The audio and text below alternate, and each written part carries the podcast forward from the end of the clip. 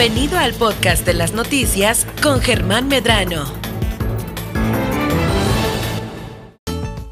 Ya estamos de vuelta y como cada semana, Pilar de Luna nos visita el día de hoy aquí en el estudio. Es un gusto siempre saludarte, Pilar. Nos traes ahora sí que la recomendación ideal para todos los padres de familia para ir poco a poco, eh, pues consolidando una mejor familia. Y el día de hoy traemos un tema muy bueno porque ya se está acercando el regreso a clases y por ello pues eh, habrá que poner atención en de qué manera se regresa a clases.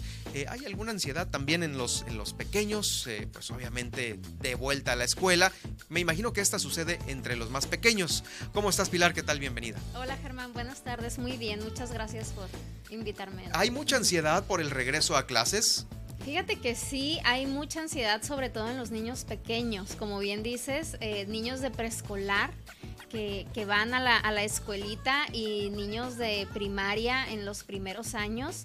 Se ve mucho, sobre todo em, cuando tenemos que mejorar a lo mejor la seguridad en los niños o la seguridad que los niños sienten respecto a papá y a mamá, porque muchas veces se confunde eh, esta ansiedad por regresar a clases y el miedo de separarse de papá y mamá eh, puede ser una ansiedad por separación, así se le llama, ansiedad por separarse de los padres, que a veces se confunde con fobia escolar. Fobia escolar es, tengo miedo de ir a la escuela porque a lo mejor algo pasó en la escuela que a mí me da miedo y ya no quiero volver.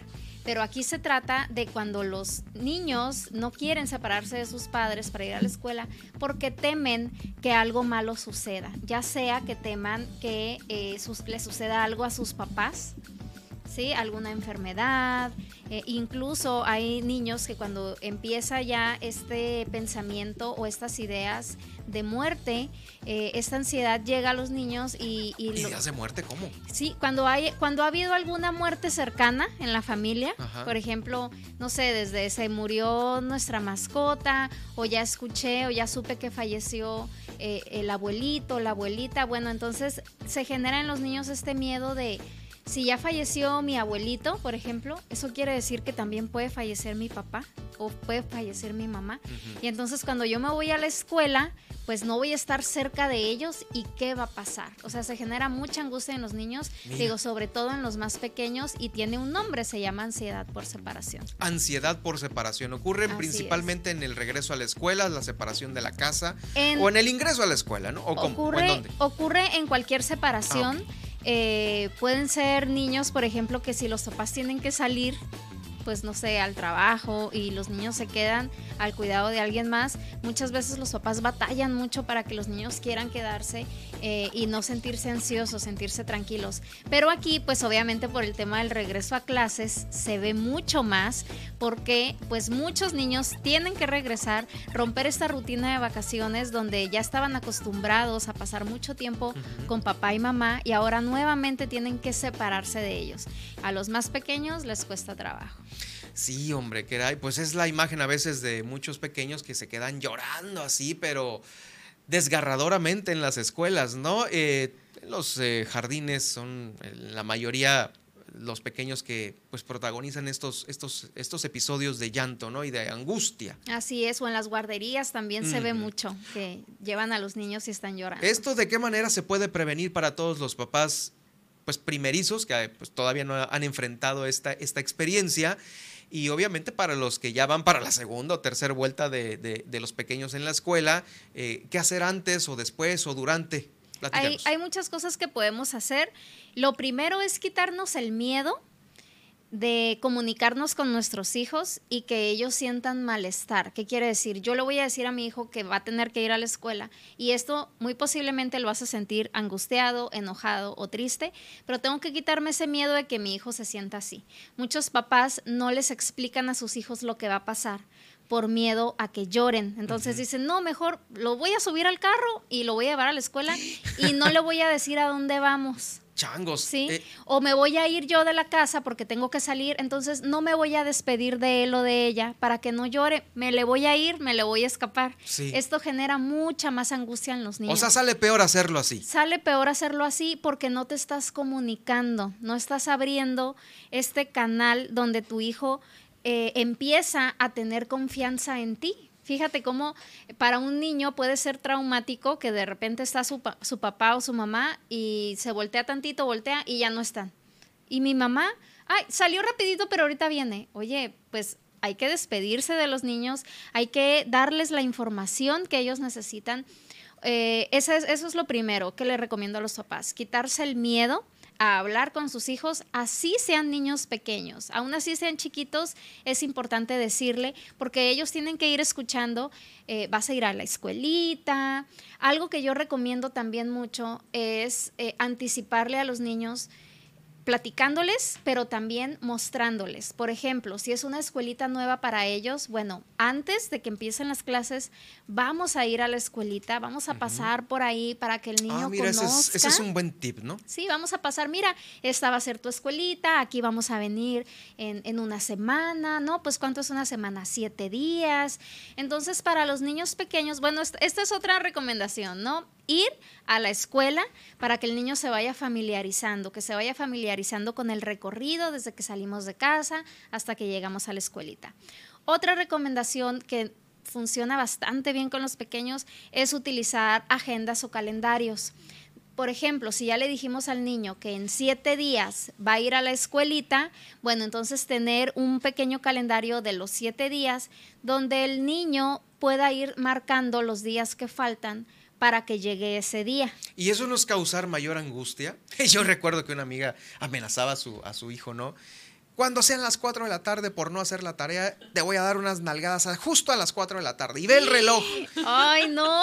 Y ve el reloj. Cuando esta manecilla llegue al número C, al número 12, ahí te voy a pegar. Y, y lo traía, pero si bien atorado al morro. Fíjate cómo aquí hay una amenaza. Pero, pero es que se me vino a la cabeza ahorita ese, ese, ese ejemplo. Porque pues tú también es así como que decirles, ya casi vamos y en el calendario pues ir cruzando los días es así como que, ahí viene, viene mi fin, ¿no? Va a decir el, el, el Depende cómo lo manejes, obviamente. O la escuincla también para ser incluyentes. Sí, niños o niñas, ¿no? Fíjate, si en este caso donde se utilizan amenazas, pues obviamente el niño es algo, es algo malo para él, algo negativo, es algo que el niño no va a querer que llegue. Pero si tú le vas anticipando, él se va a ir preparando, se va mentalizando a, ah, el lunes vamos a la escuelita y yo ya conocí la escuelita y es un lugar muy bonito donde va a haber una maestra o un maestro que me van a ayudar, donde voy a ver a mis compañeros, donde voy a jugar en el recreo. O sea, si tú... A ver o a conocer, ¿no? O a conocer. O sea, si tú te bajas al nivel del niño y tú le explicas todo lo que va a pasar de una manera divertida, de una manera obviamente positiva, el niño no tiene que ver el tema de la escuela como algo malo. Y que le expliques bondades, ¿no? Este, bondades del, mismo lugar. Este, no, pues aquí va a haber un, baño por si te dan ganas de ir al baño, este, vas a tener tu propio mesabanco o escritorio, no sé, un, un, detalle así, ¿no? Sí, el tema de la anticipación se recomienda siempre que va que el niño va a aprender algo nuevo, ¿sí? O sea, el que él vaya marcando, también los niños son muy visuales y esto les ayuda a mejorar el aprendizaje. El hecho de que vayan viendo en un calendario los días y que ellos puedan ir a lo mejor marcando no con una crucecita, sino mira, compramos estos stickers, estas calcomanías, tú le vas a ir poniendo un sticker de tu personaje favorito cada día. Entonces, eso va a ir motivando ah, al niño. Mira, también, está agradable eso, ¿no? Así es. Hay otras estrategias que se utilizan, por ejemplo, les acabo de recomendar en, en mis redes un cuento muy bueno que se llama Timoteo va a la escuela. Lo vi, bueno, ya sabes que te sigo y te leo, pero sí, sí viste la, portada del libro, ¿no? Este es un libro buenísimo que de hecho hasta está también en internet en audiolibro. Si no lo quieres comprar eh, o, no puedes salir a comprarlo, está en internet, ahí lo encuentras el video. Eh, es un libro donde Timoteo pues es el personaje principal y él va a la escuela y en el cuento le van explicando a los, a los niños pequeños eh, ¿Qué es lo que va a pasar en la escuelita? Precisamente eso que hablábamos, ¿no? Voy a ver a mis compañeros o voy a conocer niños, va a estar una maestra, vamos a jugar, vamos a aprender. Y esto le ayuda a los niños a irse familiarizando con el tema. Eh, este libro lo encuentran en internet, lo encuentran en audiolibro o también aquí en varias tiendas departamentales. Es un libro bastante este, fácil de encontrar. Y hay otro libro que también recomiendo por el tema de la ansiedad de separación. No tiene que ser necesariamente para ir a la escuela pero cuando hay niños que les cuesta mucho trabajo desprenderse de papá o mamá, eh, este libro se llama El hilo invisible. Mm. Y este libro está muy bonito. Eh, también este yo sí lo compré por internet. No sé si aquí haya en, algún, en alguna tienda, pero en internet está este libro y está muy padre porque le, le, explica también a los niños. Obviamente los cuentos son para que nosotros nos bajemos al nivel del niño. ¿sí? El niño ve dibujos, lo leemos juntos y le explica al niño esa, ese concepto de cercanía, como a pesar de que papá y mamá no estén contigo físicamente en algún momento, tú y yo siempre vamos a estar unidos porque nos une un hilito de mi corazón a tu ah, corazón. Es algo muy, como muy simbólico para que los niños entiendan cómo papá y mamá siempre están eh, presentes, aunque físicamente no estén ahí. Y esto baje la ansiedad del niño, ¿no? Oye, ¿con cuántos días de anticipación hay que irles dorando la píldora? Yo creo que una semana está bien. Para los niños pequeños, una semana, ay, mira, una semana son siete días. Oye, y sería ideal también que a lo mejor estuviera abierta la escuelita ahí como para dar un recorrido, pero eso ya es cosa de las escuelas, ¿no? Que pues, difícilmente estarán abiertas al, público, porque es buen ejercicio pasar por afuera, ver la fachada, mira, aquí vas a venir el próximo lunes, una cosa así, ¿no? Es, sí.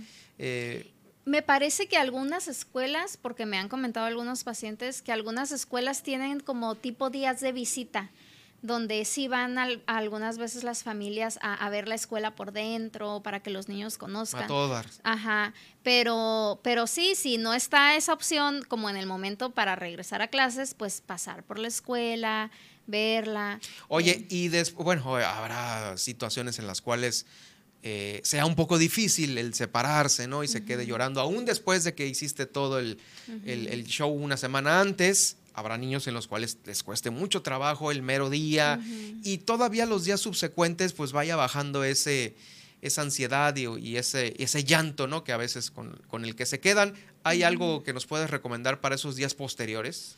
Bueno, siempre el, validar la emoción del niño, ¿no? No dejar al niño llorando y decirle, no llores, ahorita voy a venir por ti. Más bien es, entiendo que estás triste porque me vas a extrañar, porque no nos vamos a ver estas horas, yo voy a venir por ti eh, tal hora, a la hora que sea la salida, todo va a estar bien te voy a dar un abrazo, o sea, como despedirte, tratar de estar también lo más tranquilo posible tú, lo más paciente, para tú tratar de transmitirle esta tranquilidad, explicarle al niño que no está mal que esté triste, que es normal Sí, es normal que esté triste, es normal que esté asustado. O enojado, inclusive muchos se quedan enojados. Como entiendo que estás enojado. He escuchado papás que le dicen al niño, por ejemplo, no llores simple, como así, ¿no? Como con el, así bien paseños, no, no llores simple, no pasa nada. Entonces es como, oye, pues déjalo, si está, si está llorando es porque está triste y pues que es un niño chiquito de cuatro o cinco años, pues él manifiesta su tristeza así. Entonces es decir, entiendo que estás triste, por eso estás llorando, yo también te voy a extrañar, nos vamos a ver a tal Pero obviamente, pues el hecho de no decir mentiras, ¿no? No es así como que ahorita vengo, ¿eh? Ah, ahorita vengo, no me tardo nada. Porque esa es otra también. Esa es otra, ahorita vengo. O al ratito va a venir tu mamá. ¿Cuál ratito? o sea, ratito? Son cinco horas como el tiempo, ¿no? Algo maravilloso que hacen en, en, las escuelas también que lo he visto, guarderías preescolares, es que también les van enseñando a los niños como esa noción del tiempo, ¿no? Eh, tener, tener por ahí un, reloj, tener, ellos tienen también un, horario dentro de su salón, donde los niños van viendo cuánto falta para salir. Entonces ya e, eso también es irles como adelantando lo que va a pasar durante, durante su mañana y ellos ya saben cuando, ah, después del recreo sigue tal clase y después de esta clase ya vienen por mí mis papás. O sea, siempre es estarles dando información a los niños para que no se genere angustia en ellos. Y hay varios rituales, fíjate, por ejemplo, en una ocasión en una escuela lo que hicimos fue que le recomendamos a, la mamá como le puedes dar una foto tuya chiquita a tu hijo para que él venga a la escuela con esa foto. Y, de esa forma no, no, se sienta como tan lejos de ti, ¿no? Que si te extraña, saque la foto y la vea. Hay por ahí otros papás más creativos que han utilizado cajitas, eh, como esas cajitas para los aretitos, así chiquitas, y le dicen al niño, como en esta cajita voy a guardar un beso. Obviamente es con los más chiquitos, ¿no? Como aquí voy a guardar un besito, lleva esta cajita, métela a tu mochilita, cuando tú quieras, un besito de mami.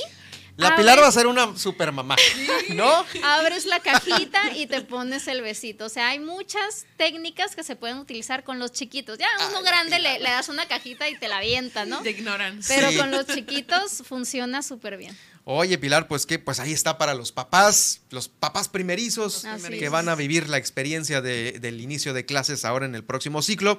Las mejores recomendaciones eh, las acaba de escuchar usted aquí en Super Estéreo Mileda a través de eh, Pilar de Luna, nuestra psicóloga infantil de cabecera. Muchas gracias, Pilar, por esta plática. La vamos a escuchar, bueno, más bien si usted llegó a la mitad de la entrevista, se subió al carro, se tuvo que bajar, puede ver la entrevista completa con las recomendaciones completas de Pilar en eh, Germán Medrano Nacionales, ya sea en el podcast de Son tantos de Spotify, Spotify, YouTube, iTunes, de- YouTube, En YouTube, en sí, en YouTube. partes. Yo creo que es más fácil ahí, Sí. búsquenla en YouTube y también en Spotify, si es que si es en audio, pero pues bueno, ahí va a estar.